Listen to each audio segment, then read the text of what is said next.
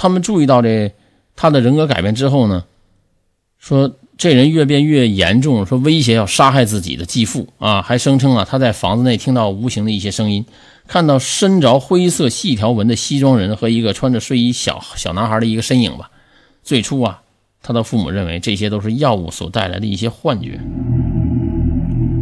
菲利普住到其他地方，他离开之后呢，一家人开始感到房子里的超自然的现象，比如房子内里有臭味，房子内的温度突然下降。一些原因不明的一些声音，斯勒德克尔太太啊感觉到有看不见的手猛拉她的头发。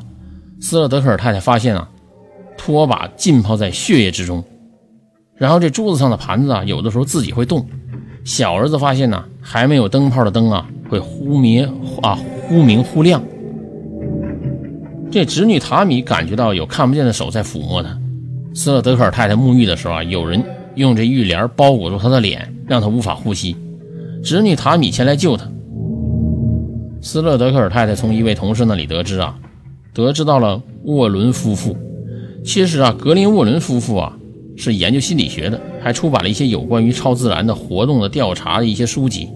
斯勒德克尔太太联系到了这个沃伦夫妇，这沃伦夫妇带他自己的侄子约翰、孙子克里斯来帮助他们协助调查。与斯勒德克尔一家一起住了九个星期。当时这沃伦夫妇做的第一件事情啊，就是联系当地的新闻界，立即公开曝光斯勒德克尔一家的故事。沃伦说，曝光的目的是让天主教会参与进来，为其驱魔。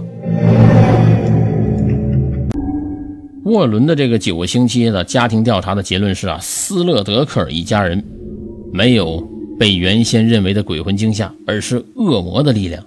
天主教会参与驱魔，驱魔不久呢，斯勒德克尔一家终于搬出了租了两年半的房子，那是租的。以后的住户呢都没有报道这房子不寻常的任何超自然的现象发生。有趣的是，一九九六年到一九九八年，民主党政治家克里斯，然后他和这个叫墨菲的生活在该房子里边。几年之后，他赢得了康涅狄格州代表众议院的席位。二零零六年，他离开了众参议院。在众议院为美国国会服务。这墨菲呢搬出时，那房子啊出售给目前的这个业主了。后来在电话采访斯勒德克尔的儿子菲利普的时候啊，他开始谈论谈论药物的时候啊，说这菲利普说在家里啊，一旦开始服药，他就能听到或看到奇怪的现象或声音。